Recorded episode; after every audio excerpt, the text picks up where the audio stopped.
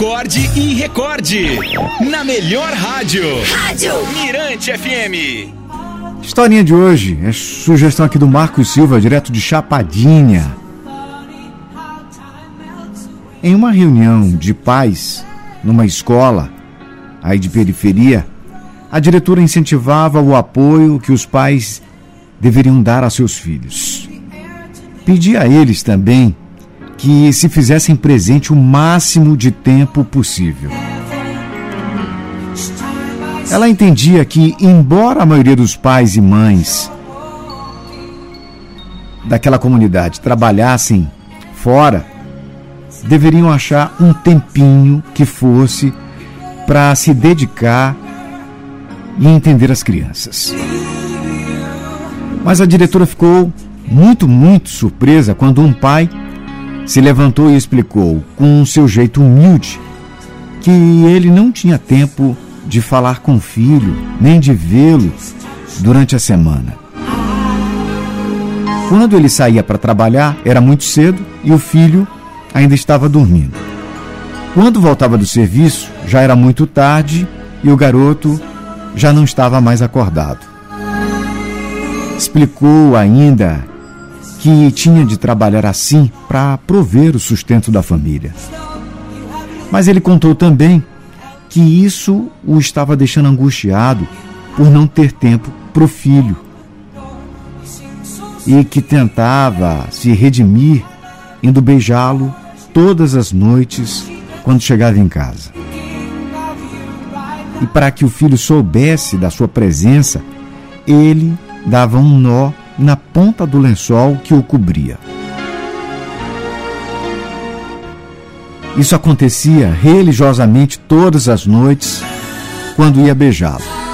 Quando o filho acordava e via o nó, sabia, através dele, que o pai tinha estado ali e o havia beijado.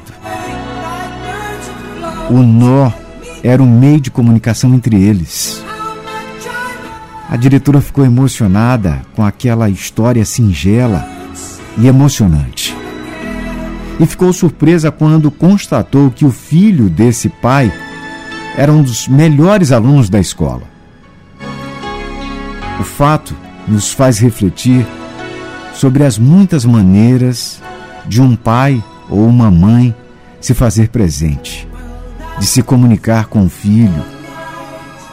Aquele pai encontrou a sua, simples, mas eficiente.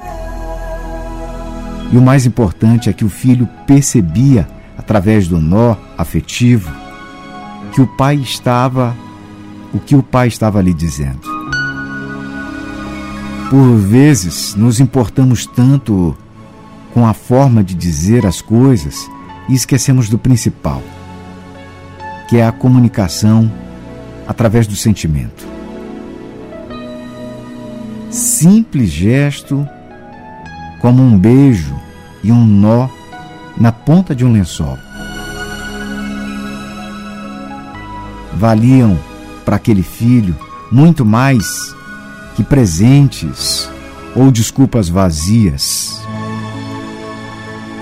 É válido que nos preocupemos com os nossos filhos, mas é importante que eles saibam, que eles sintam isso. Para que haja uma comunicação, é preciso que os filhos ouçam, entre aspas, a linguagem do nosso coração. Pois em matéria de afeto, os sentimentos sempre falam mais alto que as palavras.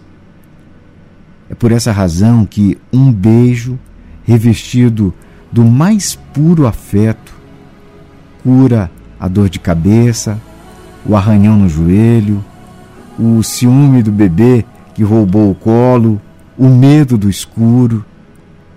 A criança pode não entender o significado de muitas palavras, mas sabe registrar um, resto, um gesto de amor.